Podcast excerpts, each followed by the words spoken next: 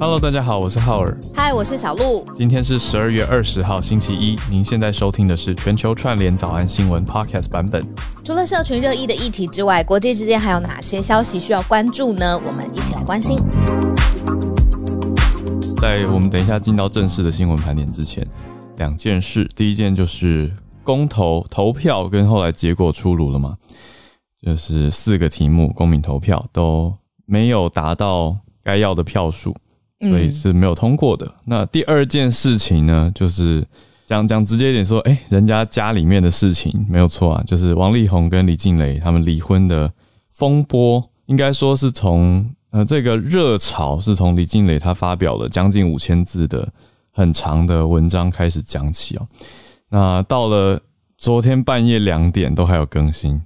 所以我觉得我们就可能不用讲太多细节，因为我觉得这都是还在持续的事情。现在看起来就是，呃，等于李静蕾跟王家两边各自出不同的消息，还有不同的所谓证据也好，你说截图也好，或者是攻攻击，或者是任何的想法，都会一直来来往往。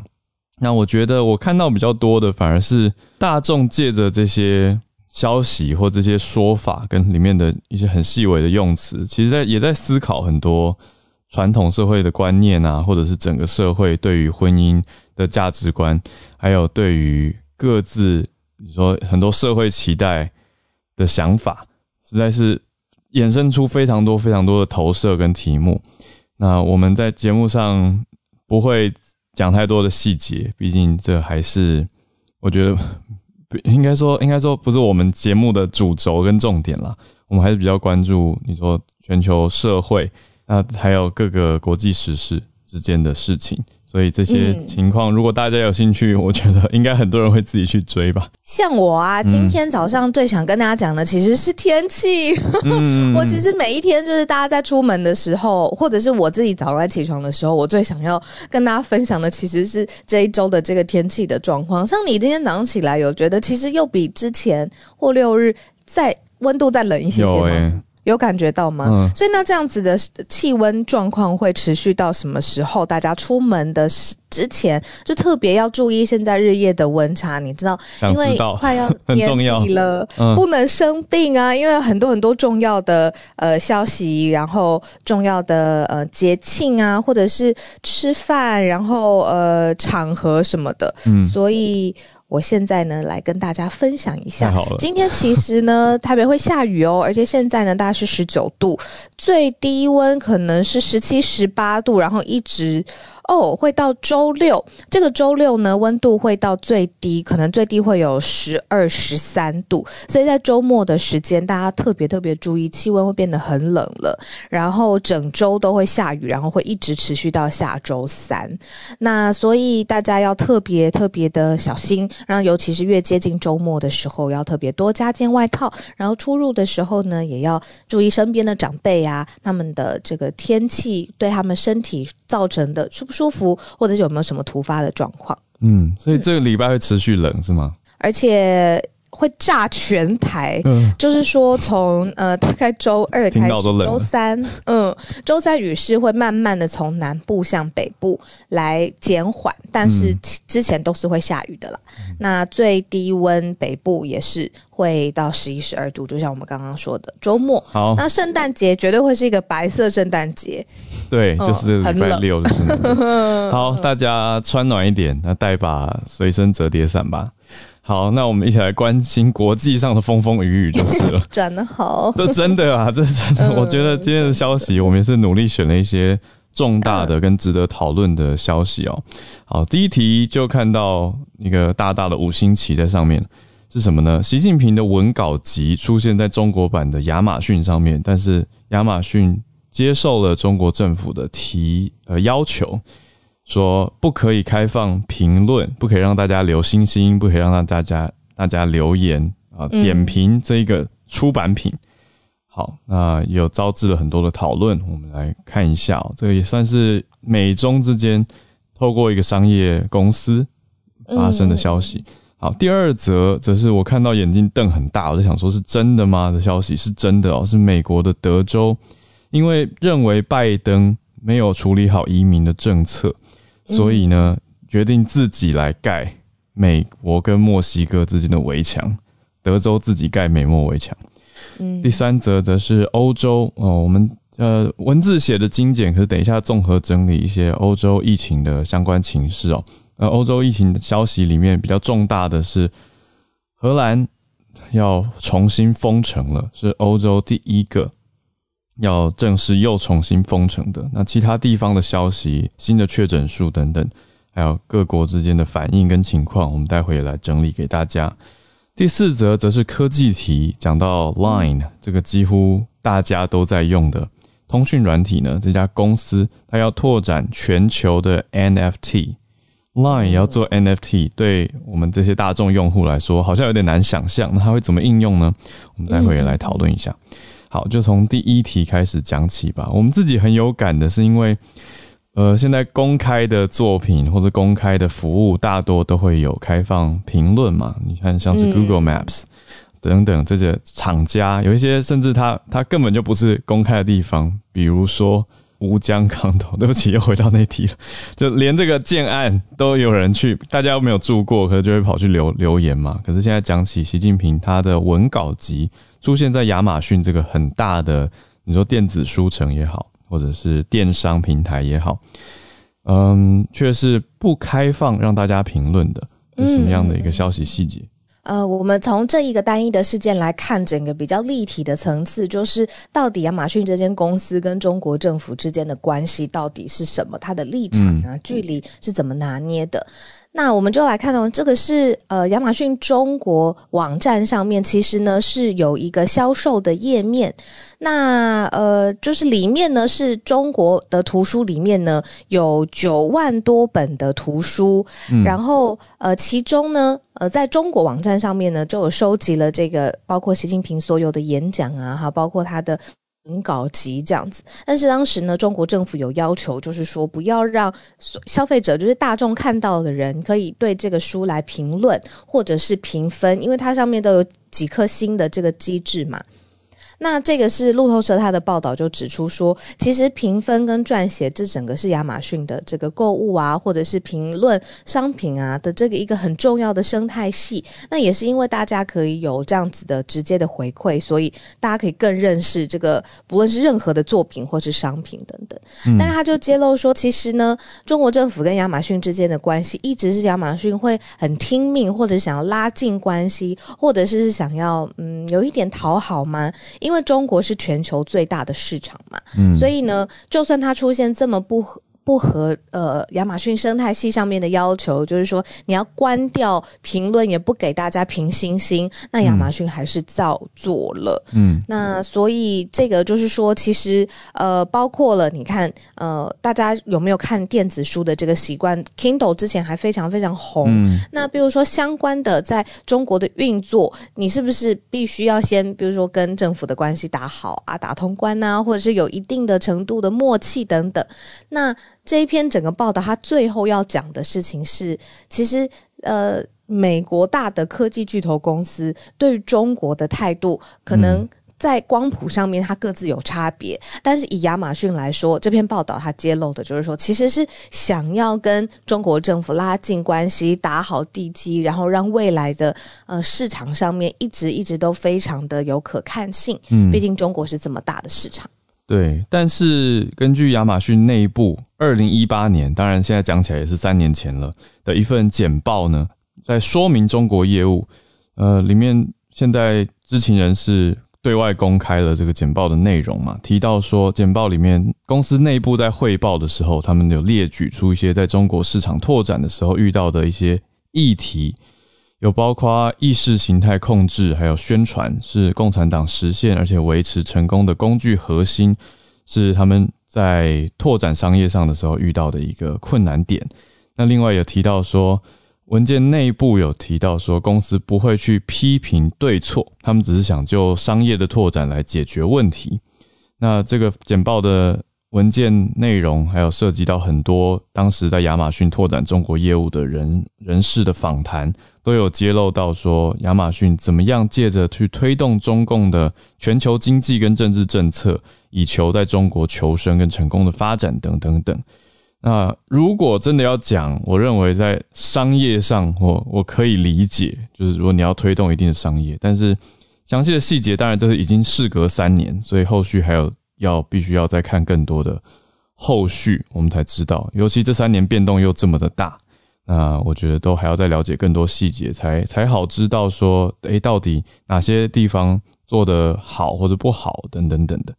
那刚刚讲到这个消息，比较明确的是说。针对习近平的这一本评论文集啊，他的演讲跟文稿集是不能让人家评分跟留言评论的，但是其他的一般书籍理论上应该是可行的啊，所以这本书现在这个状况也特别被大家关注跟放大了。但是就像我刚刚说，我觉得，嗯，这个三年前内部简报啊，还有这几年来这这这个文集是两年前出的，好，大概两年前出版的。大家可以再有兴趣再去关注跟了解一下后续的情况。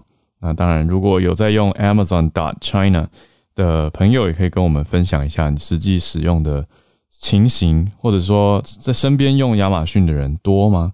哦，因为在欧美全球来说是很大的，可是它在中国的市场到底是如何？听到猫猫早安早安，嗨。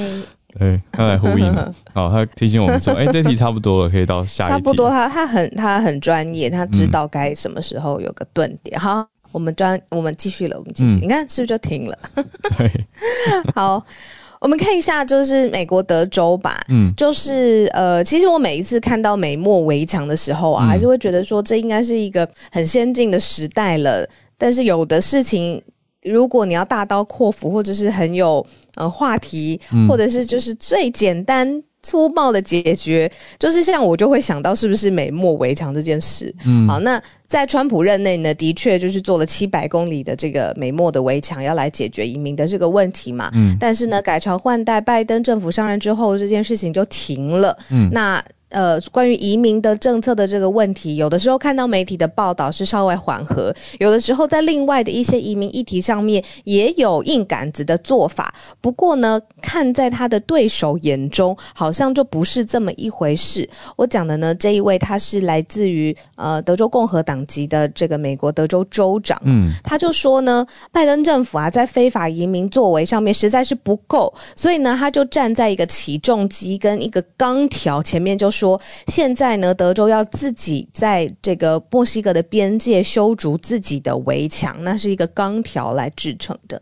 嗯，那这位呃美国德州州长也特别大有来头哦，他叫特啊，这是中文的翻译，呃，Greg Abbott。那他有说他未来想要就是。被认为就是说他未来想要角逐这个美国总统大位啦，但是呢，有野心是一回事情，有计划是一件事情，怎么累积自己的政治的资产呢？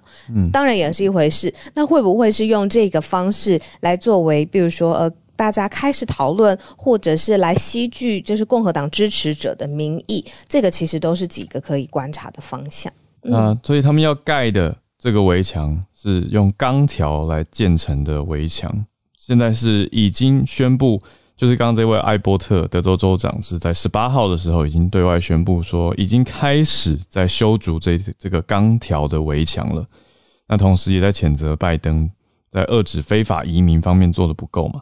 所以德州现在正在修筑这条哎这这一道围墙，那后续要盖多久等等等，其实我们也不知道。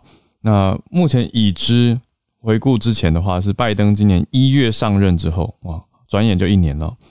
他一月上任的时候，这个围墙的工作，当时川普本来在盖的围墙是先暂停停工的，但是相对后续拜登他的移民政策受到很多人的批评啊，等等等。那左翼是说移民严厉的移民政策还是太严格，但右翼又觉得你要必须更强硬一点。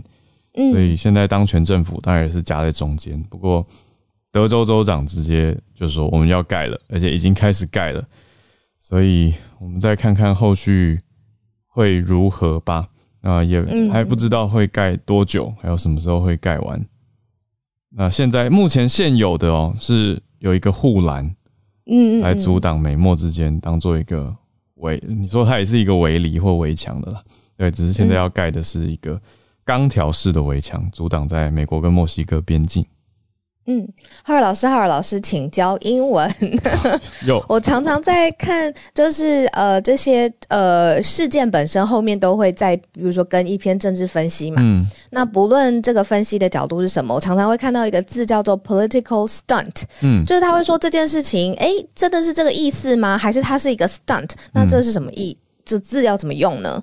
哦，OK，political stunt，stunt 就是大家讲比较常听到特技演员、特技表演的那个 stunt。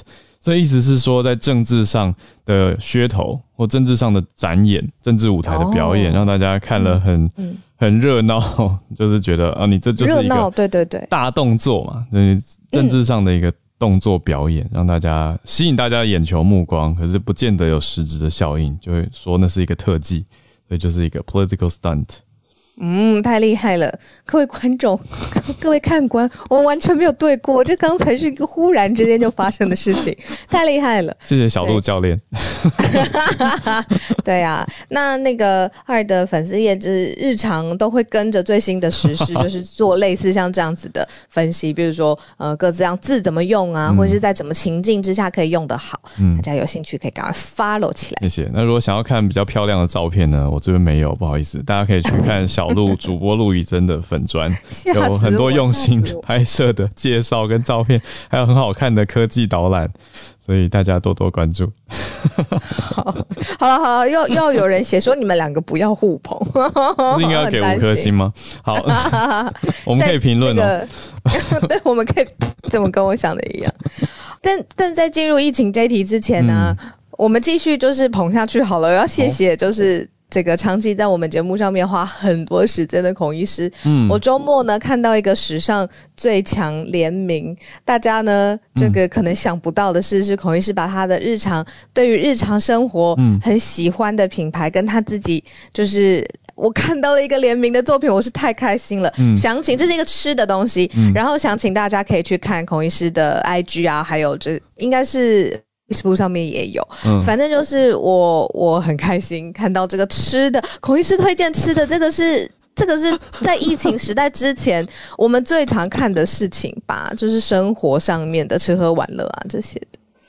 对，对不起，我一直笑，因为我觉得你的这个喜乐之情溢于言表，真的很喜欢。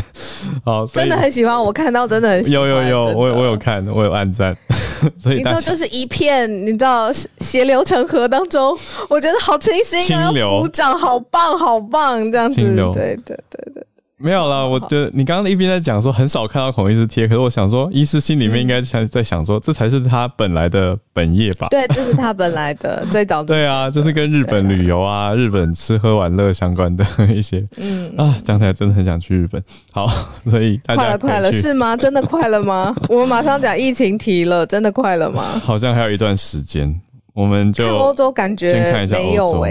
对，欧洲讲起来真的会让人蛮担心的。讲到就是荷兰重新封城，是欧盟的第一个国家，我们就也来整理一下啦。不只是荷兰，等一下也跟大家讲一下法国的相关政策。尤其现在圣诞节将近，还有跨年也将近，这些都是本来大家过年快快乐乐出来玩的时间，可是现在非常不适合有群聚嘛。那英国的单日确诊也往上冲了，所以我们一起来关心一下。先从荷兰开始讲起哦。荷兰的封城，嗯嗯，封城，对，荷兰的封城是在应变 Omicron，那所以说要持续到明年的一月中旬，也是在前两天十八号的晚上，欧洲时间，荷兰政府宣布说，从礼拜天开始到一月十四号，这是一月中，荷兰所有的。只要是卖 non-essential 非必需品的商店啊、酒吧呀、跟餐馆啊，都要关闭。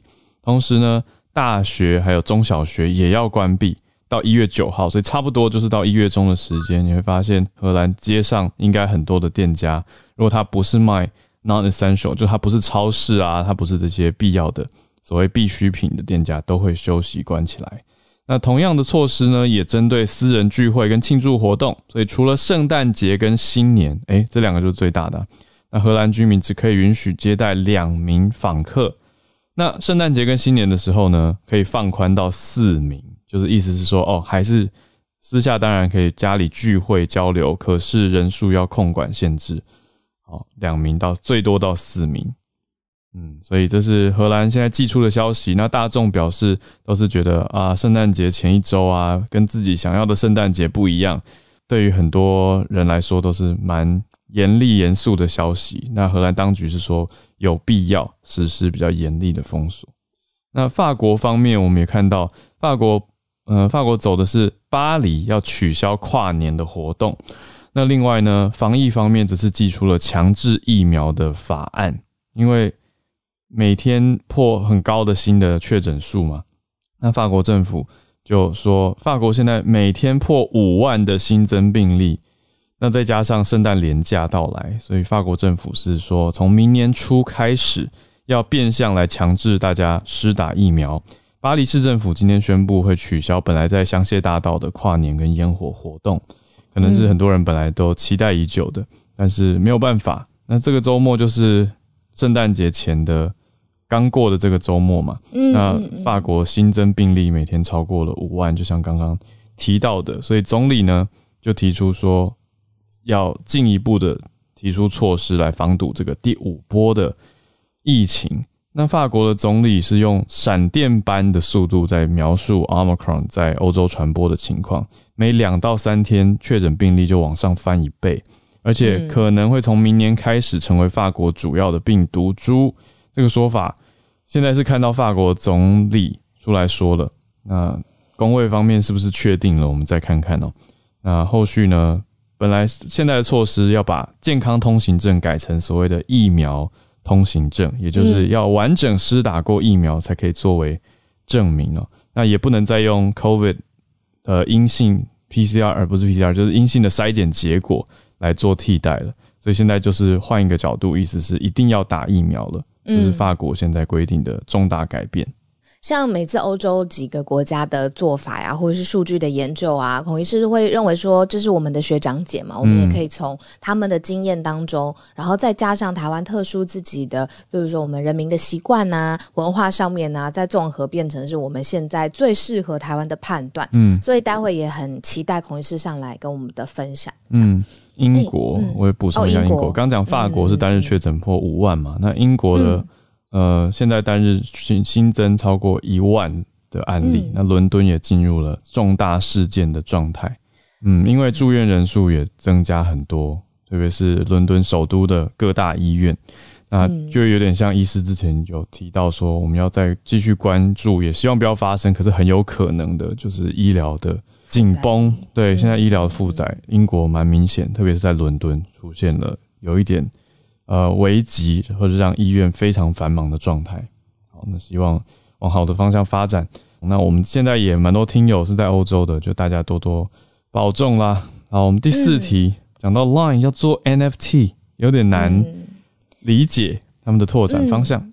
其实这个周末啊，就是我跟大家一样，就是可能睡的时间都比较少一点。嗯，不过呢，我花了蛮多的时间在，就是约我真的觉得在科技界哦，你也认识的，就是 Sean，我认就是我们一起合作过的那位 Sean，我约了，因为他人现在在美国，我跟他约了一个很早的电话，我好好听，就是他。对于整个呃 NFT 市场啊，包括现在用虚拟货币交易所谓艺术品的他的观点跟看法，这样子，我们大概讲了蛮久的电话。我星期天很早就爬起来，嗯，那呃的原因是因为我呃。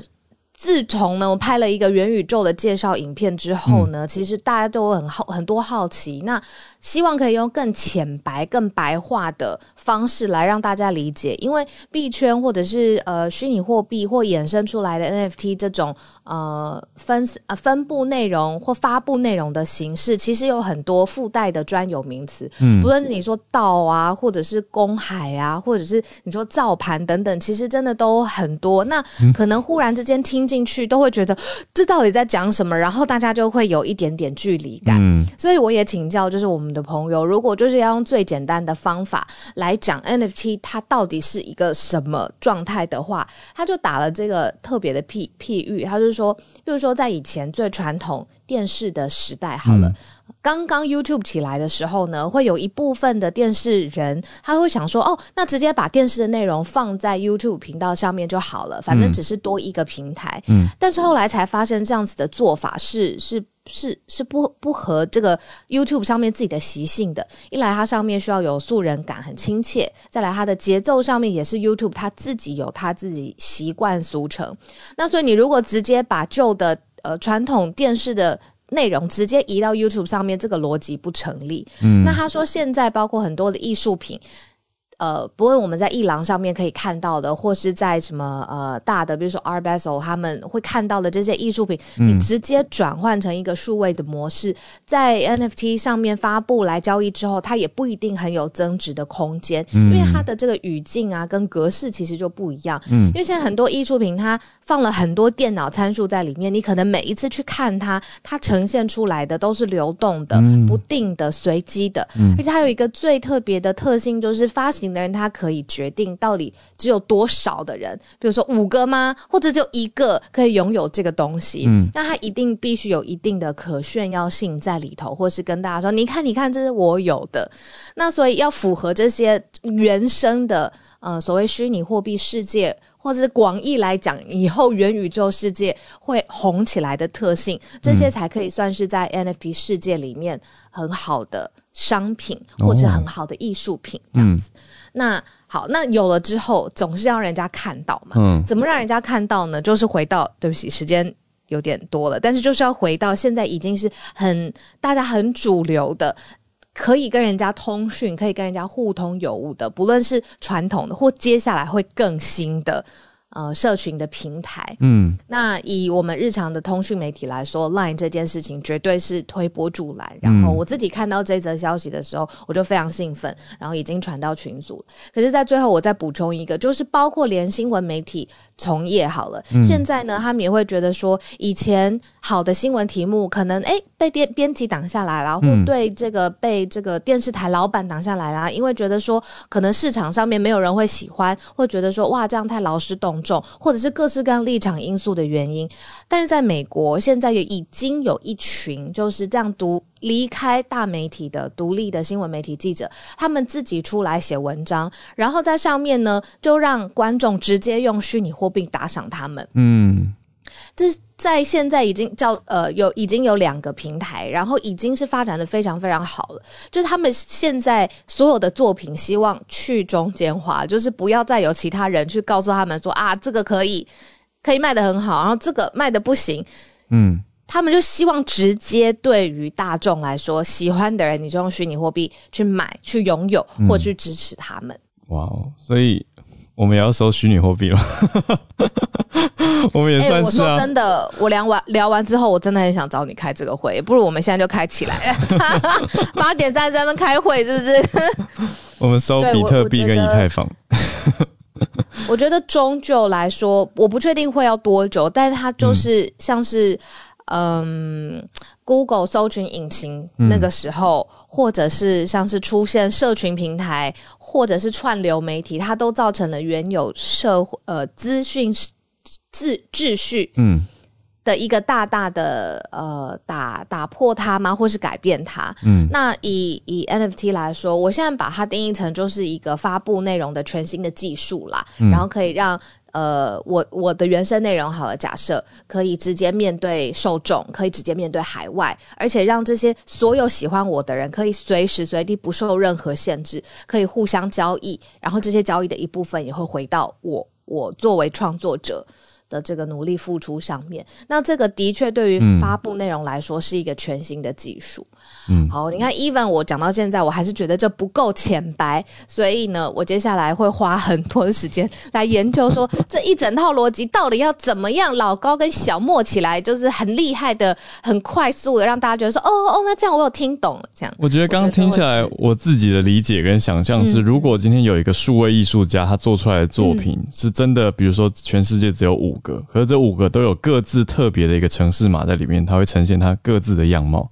然后它来绑定 NFT，那拥有人他可以在 Line 里面用一个很酷炫的形式呈现，对，别人也很难去存取。这样子的话，我觉得会比较有它的所谓，不只是炫耀权 （bragging right），它同时也有一个实际上呈现有够呃特殊价值的效果，就不是只是说拿传统的艺术作品，说平面或者是音乐拿去上到 NFT 的形式去贩售而已。我觉得听起来是要做出区隔跟特殊性啊，就像你刚刚讲那个比喻，电视跟 YouTube 的差异，它一定会有一些相似之处。可是也要因应大家的使用习惯而做出差异。那以后可能就是这个作品有办法在 Metaverse 里面拿来炫耀，或者是挂在 Metaverse 你房地产家里的。对，就是它很像是我们现在现实生活的移植，就是你 Metaverse 里面的房子里面摆一个很酷的艺术作品。对，那它它可能会可以秀，可以炫，然后它也可以摆在真实世界，不确定。对，总之，我现在放了一个比较确定，就是我们的赞助连接，大家这个是稍微现在我们对 很简单理解的，对对对，不不用什么道啊，不用到什么公海，那个我真的听不懂哎，但那个真的蛮复杂的，解解释起来需要一点时间，而而且我我们来做专题，so late to the party，就是 我觉得你看。我我希望他就问我们两个也问你，他就说为什么那个时候我们 Clubhouse 一出来，我们就可以直接开始用，用的不亦乐乎，用到现在八点，就是还还还在跟大家主持。嗯，但 NFT 出来的时候，我们我们两个都觉得，哎，好像在观望看看。我觉得，因为包括我，我不替你回答，就是包括我，我真的会被这些专有名词吓到，哎，我就会觉得我真的不懂他在说什么，所以我也很怕，你知道，我我去理解，还是觉得哦好难哦，所以我就。我就我就没有再进一步了，嗯，这样子。好，没没问题，我已经邀请了月光月光和姐姐，因为他今天选的题目就是 NFT，那也欢迎大家可以举手。对对对，早安。需要需要白话文运动，NFT 白话文运动是不是？月光和姐姐，我们来分享吧。今天要分享的是哦，Instagram，Oh my God，好，来吧，来吧。今天要分享的就是。呃，Instagram，我们上一周才讲到说他们的这个领头人物要跑去听证会的，然后接着他们最新的消息就是他们也正在试图添加 NFT 还有销售收藏的功能，然后让大家可以更顺利的操作。因为其实如果现在我们到最大的 NFT 的平台销售平台应该是 OpenSea，但是很多用户会觉得说好像没有那么的。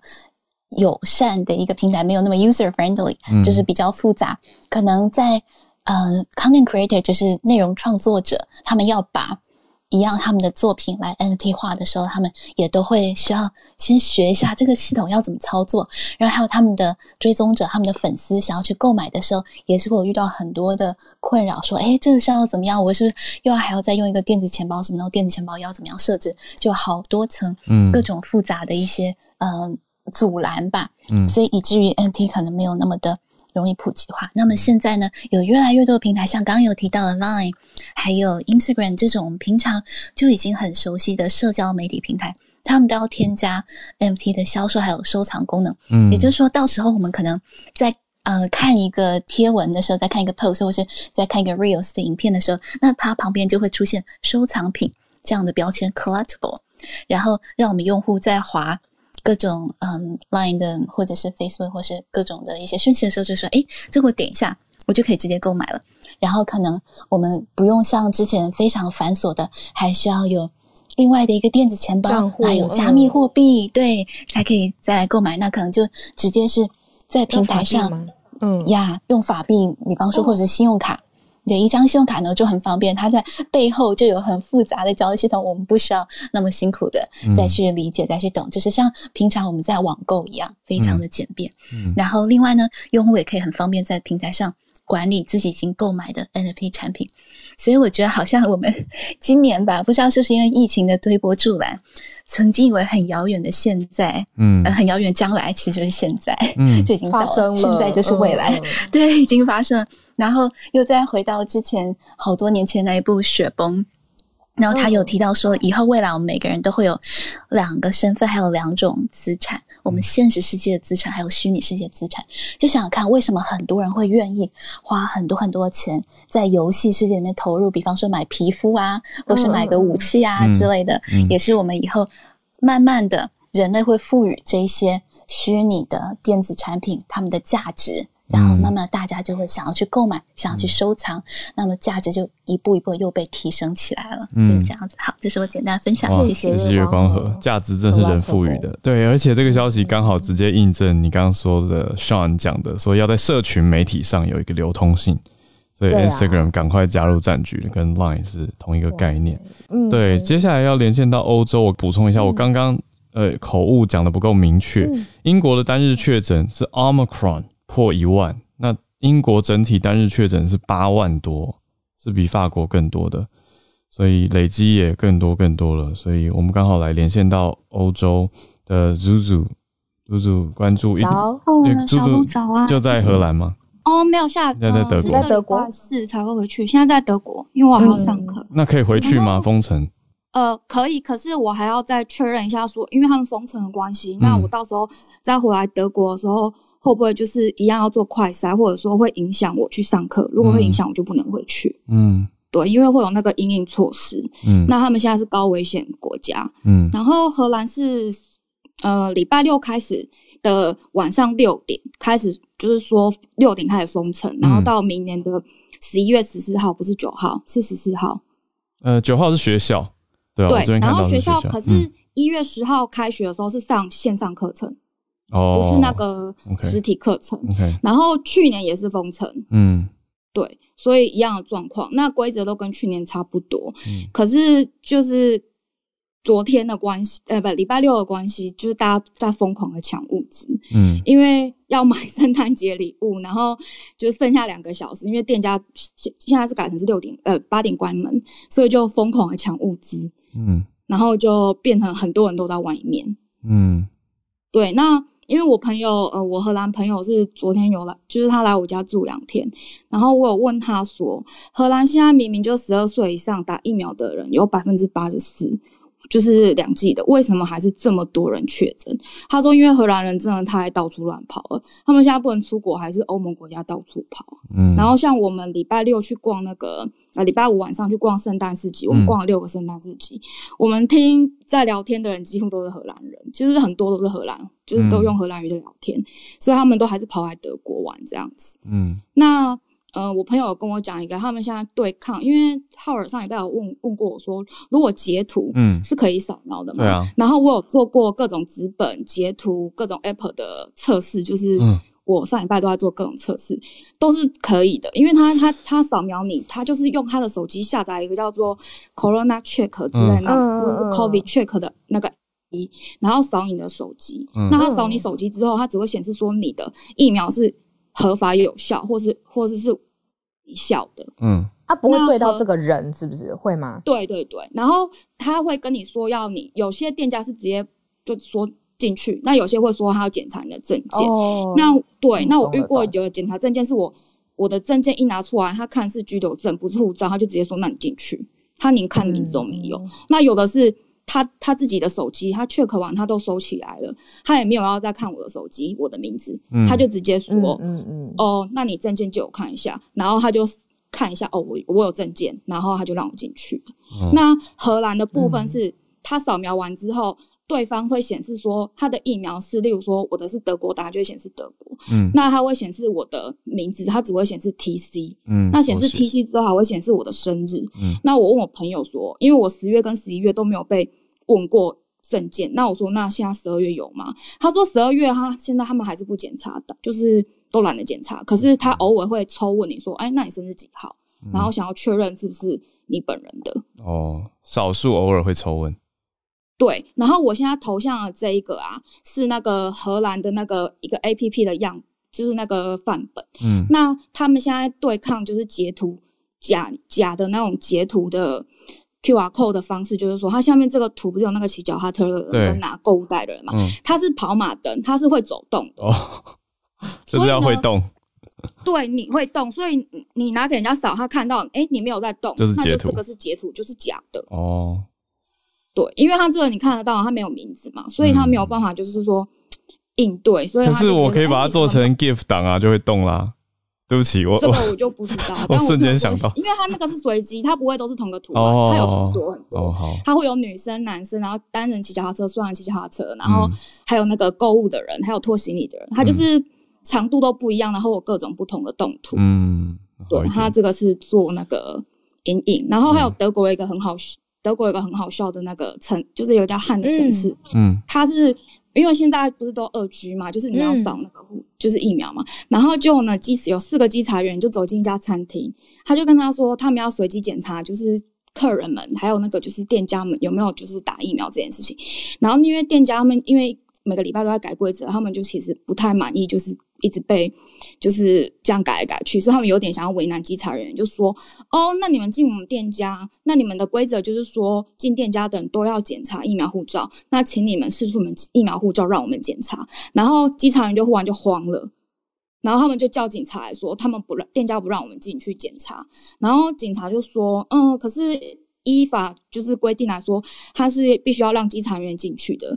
然后店家就说：“可是如果他们进来，我没有让，就是就是他们不给我们检查的话，那他们进到这些店来，嗯，那就表示我们违法啦。”嗯，所以他就强烈要求稽查员要试出。就其实稽查员疑似没有打疫苗，两个试出，两个说：“哦，我忘记带。”可是他们就是拿他们的手机在检查别人的护照，他们怎么可能忘记带？嗯，所以就是。他们没有打疫苗，那最后那个官方说法是说，呃，工作是工作，打疫苗是打疫苗，所以他们还是可以进去检查。那很多人就对这件事情感到不满，好难哦。理解，听起来就是在执行面还是有很多疏漏，对，或者是可以做得更好的地方。你说，因为不跟工作权绑定，可是对呀，对，但是这个到底工位上的怎么处理会比较好？好，我们谢谢猪猪，所以就是谢谢猪猪，对，谢谢，谢谢，谢谢。好，叶老师早安。叶老师早。今天要跟大家分享的是全台湾唯一通过的公投案，可是我觉得这个其实是呃全台湾都应该要真的应该要进行的一个公投案，但是只有新竹通过。嗯，就是所谓的喝好水公投，他们是以压倒性的票数，就是超过八十七 percent 的这个选举人都。这个同同意，那当然就是说，按照那个公投案的话，接下来新竹市政府就要那个订立所谓的废污水管理自治条例。哦，那在那个废污水管理自治条例里面，就是要明定工业废水、医疗废水跟其他事业废水跟污水，应该以专管回回收，不可以排入饮用水取水口或者是灌溉水取水口的上游。那之所以说全台湾都应该要。有这个公投呢，是因为事实上台湾长期都是所谓的灌排不分，就是灌溉用水还有饮用水呢，嗯，跟所谓的这个事业废水跟污水的那个，就是说应该说就是事业废水跟污水长期的都是排入这个灌溉用水跟饮用水的这个上游的，嗯，那那个我想大家。可能还记得，我不知道多少人还记得，就是当年那个呃齐柏林先生曾经有那个贴出一张空拍图，就是高雄市的这个呃我忘记是哪一条河川了，就是因为污染的关系，所以整条河川看起来都像在流血一样。嗯，那就是说。这个其实当然就是说，这个冠牌不分，其实是从一九七二年，就是当时是台湾省主席的谢东闵先生，为了要推动台湾拼经济，所以推出所谓的客厅级工厂。结果这个客厅级工厂的政策推动下去以后，就造成说呢，农业区跟工业区不分，然后水稻灌排不分。嗯，那那个。长久以来，就是说，事实上，在各个行政区都有这些问题。那个，即使是在最近，那个呃，就是我在听那个公视新闻的时候，也还是有听到，就是有这个工厂排放废水，那那个偷排到这个河川里面去的事情。嗯，那事实上，如果可以就是灌排分流的话呢，那个。这当然是很重要的第一步。那当然，另外一个就是说，即使是灌排分流，那个呃排排出来的事业废水，还是应该要经过处理。嗯，那当然就是说，这次新竹的这个公投通过以后，还是有人说这没有用啊，因为新竹的这个河川呢，其实会先流过新竹县，嗯，然后再流入新竹市。哦，所以事实上。即使是新竹市通过了，但是新竹县没有通过是没有用的。那当然就是说，新竹市长林志坚他的反应是说，他们接下来会积极的推动。在这个新竹县，就是说，同样的公投呢，或许也可以在新竹县进行。等于是县市哦哦，县也要投一次。对对对，我以为是直接进行县市协调。还有刚刚老师讲到的西，我们听友说是不是后进西？刚刚有呃，应该是是说那个齐柏林先生的那个照片吗？对，应该是后进西。嗯，那事实上，那个就是说这个这些。就是说，台湾的这个问题的话，其实是就是如果从一九七二年开始算的话，已经有三四十年了。嗯，那当然就是说，呃，现在要推动的话，可以想见的是，很多工厂一定会去反对。嗯，但是还是非常有必要的，因为事实上，我觉得大家这么多年来常常听到，就是说这个呃，一直都有所谓的这个。污染啊，像那个河川污染啊，甚至于到最后因为这个呃灌溉灌溉用水污染，然后造成农田污染，这个都已经不是新闻了。对，所以我觉得这件事情很重要，所以我希望说能够跟大家分享。那也谢谢哈尔跟小鹿给我分享这个新闻的机会。会不会？谢谢叶老师，谢谢老师，谢谢。对，重大消息，我我真的。没有注意到，原来新竹还有一个特别的地方公投，所以他们有五张公投票。好，那再来，我们连线到美国的林燕律师。我知道分享上星期五，美国十二月十七号有辉瑞这里的新闻，就是因为美国五岁以上是可以接种新冠的肺炎的疫苗了。嗯。然后本来期望是说，就是两岁到四岁这一组是希望本来在二零二二年的春天，辉瑞也会。对他申提出 EUA 申请，嗯，但是星期五的时候，辉瑞说，因为他们现在在做，他们试验已经正做到一半，那发现呢，就是五岁以下两到五岁这一组，他们的剂量是只有十 microgram，呃，不好意思，三 microgram，嗯，就是原本十二岁以上的成人是三十 microgram，然后五到十一岁这组这一组是十，那四岁以下他们用的是三 microgram，就是更小的一个剂量，发现呢，这些二到五岁这一组他们的。呃，immunogenicity，它的免疫反应并不如预期，嗯，就怕说保护力会不够，嗯，所以他们现在讨论要增加第三剂，就是针对五岁以下这一个年龄层，要可能要加上第三剂，在第二剂打完两个月后要加第三剂，当做它的 primary series，所以他就要延迟呃申请 EUA，他可能要到。呃，二零二二年的 first half，那就是可能至少是第二个 quarter 以后了，可能是要将近年中，嗯，才有可能申请紧急授权。所以，对很多很期待赶快让自己的孩子可以更早打到疫苗的父母亲，这可能是一个不是很好的消息，就要再多等等这样子。嗯，谢谢医师。对，所以是想跟大家分享这个新闻。嗯，可是听到这个的时候，我都会想到说，他们好小哦，就是五岁以下。对啊，那。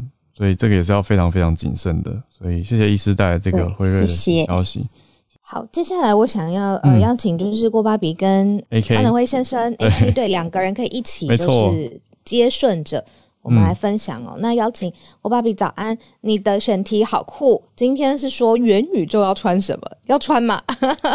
嗯，对，没错。今天想跟大家分享这则，它的标题就是我们。在元宇宙当中都要穿什么？就是关于这个时代来临的时装界发展。因为目前刚刚就像小吴说的，这个根据不同的对象扩展到数字时尚或是社交媒体、虚拟商店这些都有不同的解读。那也没有办法有一个统一的定义。但是基础确认就是一个虚拟世界跟现实的交互。所以这个套用在服装市场，我们未来可能衣衫不整的时候，但是需要接视讯电话，你就可以直接挑选一个虚拟衣橱当中挑选一套服装，帮自己换上这样。那之前 Instagram 其实它也测试了 AR 服装的滤镜，然后有很多国际品牌，像是 Gucci、Prada 等等，都很呃积极的想要进进入这个领域。像上周 Nike 它也才大动作收购了一家那个数位头像的制作公司 RTF 呃 RTFKT，嗯，那这样子打破物理世界的局限，其实也给时尚界带来新的发展方向。在八月份的时候，Burberry 它也跟线上的游戏合作，就是销售了第一批 NFT 的角色的配件。而且游戏市场这个部分，我真的特别有感，因为以前我就有在玩网络的线上游戏，然后真的是会花钱去购买，就是游戏角色的服装、武器，还有游戏币。所以元宇宙这个概念的渲染是一直持续而且增进的。嗯有兴趣的朋友可以搜寻 CNN 放在 Style 专栏的报道。嗯，以上跟大家分享。谢谢芭比。那讲到这个 NFT 时尚呢，还有衣装时尚，我看 AK 也有一个相关的消息。AK 好酷哦，是跟这个封面照有关吗？还是？呃，是。其实我我真的很感谢你们刚刚提到的这个 NFT 的这个这个特这个特质哈，因为呃，其实的确你刚刚提到一个点子，可以像老高跟小莫把三言两语把一个东西简单化的解释，是是挺好的。我我。身为一个创作人哈，对 NFT 其实真的很有兴趣。我在几个月前听到我台湾的音乐朋友，他们把他们的音乐啊变成 NFT 上上线，然后就卖出了七十万台币的这个呃不错的的成绩，我就觉得很兴奋了。所以那时候我就研究，然后呃发现到呃就是 NFT 它的产生呢，其实就是那个呃 Vitalik Buterin v i s o n 嘛，简称为 v i s o n 就是以太坊的创创办人。他当时会创办以太坊，就是因为他觉得比特币没有好好的善用那个区块链的技术，因为区块链是很很强大的，那比特币只是拿来做货币，他觉得很可惜，所以他就做了一个白皮书，然后创办了以太坊，然后产生了很多东西。那今年呢，有一个 AMA Ask Me Anything 的的情况，他们就问他说：“哎，呃，V 神啊，你创办了以太坊之后，有这么多东西产生，比方道啊、DeFi 啊这些东西，你觉得哪一个是最最让你吃惊的？”他只答了三个字。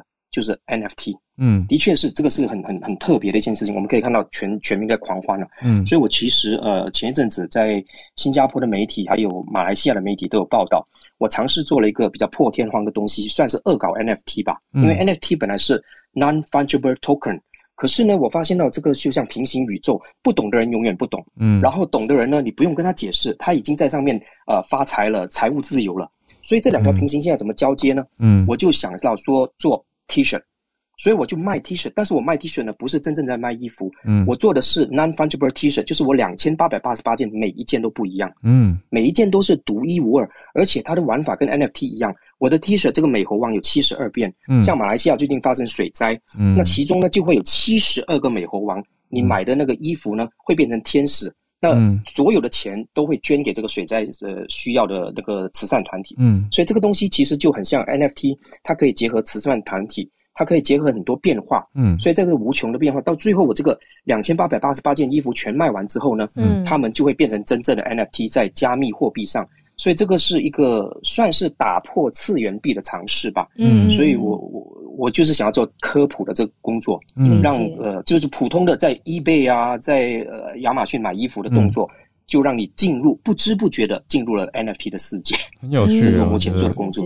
要好好研究一下。谢谢 AK，这太酷了，这个尝试很有意思，谢谢你。好，那最后白优姐看到了一个姐姐返璞归真，早安，早安，姐姐早。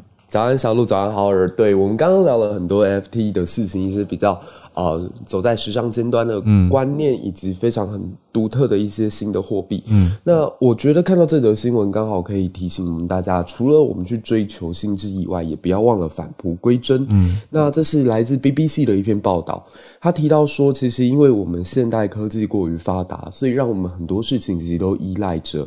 电脑啊、手机啊，或者导航系统，那反而失去了我们人类的一些本能。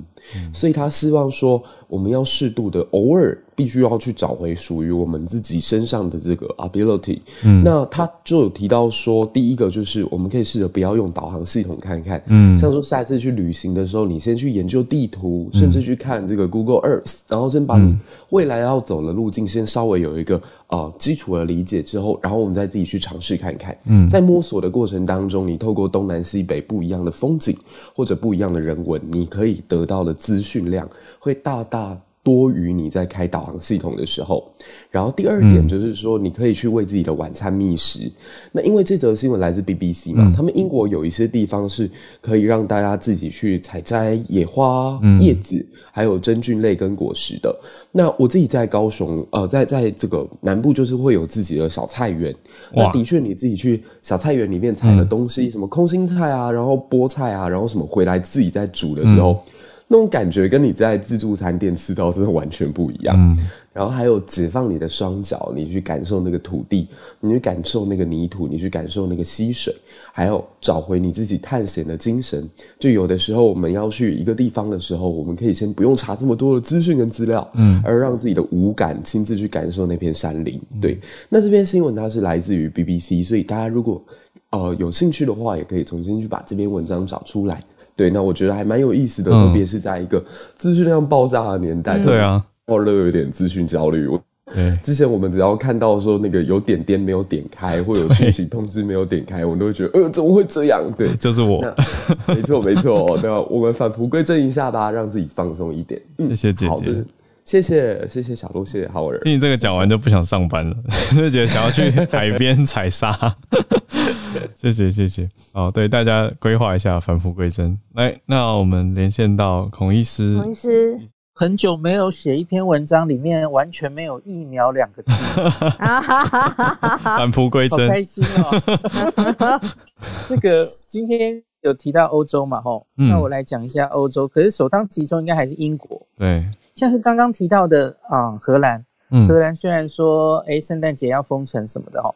那可是你只看荷兰这一波疫情，它现在主要还是 Delta，它 Delta 反而是稍稍有往下走的，嗯，不管是确诊或是死亡那些，看起来峰值在往下。德国跟荷兰在这一波其实已经呃一两个月了嘛，吼，冬天又烧起来，他们稍稍在往下。现在欧洲只看整体疫情在往上烧的，我看有法国、呃西班牙跟意大利。嗯，这三国在前一波的时候没有那么严重，他们现在看起来是 Delta 在往上走。嗯，那可是现在所有欧盟的国家 Delta 是刚刚才准备进去。嗯，那当然有一些国家那个确诊已经蛮多了，然后应该有蛮明显的可能进入社区，然后社区大规模传染大概只是迟早的事，所以我觉得荷兰是有点。紧张看着英国这样子哈，嗯，荷兰目前奥密克戎确诊才一百二十三例，嗯，那可是当然已经有一些不是完全只是境外移入，已经在社区了，所以他们是有一点预防性了，为了奥密克戎再把这个社区，呃，就是 NPI 再弄起来，哦，希望可以挡一阵子啊，哈。那目前欧洲几个国家比较多奥密克戎确诊的，第一名是挪威，嗯，是挪威已经。快两千例了哦，嗯，那再来破百的有荷兰、有丹麦、嗯，法国、德国、比利时，所以大概是这几个国家，嗯，可是当然这个是去捞出 omicron 的，嗯，那你每一个国家去确诊，然后定序，呃，那个效率是不太一样的。看我看法国媒体有一点就是在检讨自己做的不够那个监监测不够积极啦，吼，所以它很可能已经散到社区了，嗯。那所以我们要来看一下英国哈，我看英国现在每一天它都会针对 Omicron 做一个及时的更新，嗯，那最新的到这个是昨天的九月十二月十九号的报告，嗯，昨天，那真的还是指数型的上升哈，嗯，那我然后我跟在前一天开始相比哈，呃，目前英国 Omicron 已经用定序确认，嗯，全部的总人数确诊人数。来到三万七千人，嗯，一天前是两万四千人，嗯，过了一天又过了一万，多了一万三哦。对，那另外他们还会用一个，我之前好像很快的说过，就是你可以用 PCR，我们 PCR 是测三段嘛，那有一段 S 基假如测不到的话，你就预设它大概是 Omicron，嗯，呃，因为它它就是 Omicron，就是 S 基因已经好几个突变了嘛，吼，所以原本的 PCR 会有一段测不到。那你在还没有定序前，你就可以预设这大概是 Omicron 哈。嗯。那 S 基因测不到的话，大概有九万九千人。所以，假如预设这些全部都是 Omicron 的话，英国现在已经确诊了十二万例的 Omicron 案例哈。那跟前一天比又多了两万例。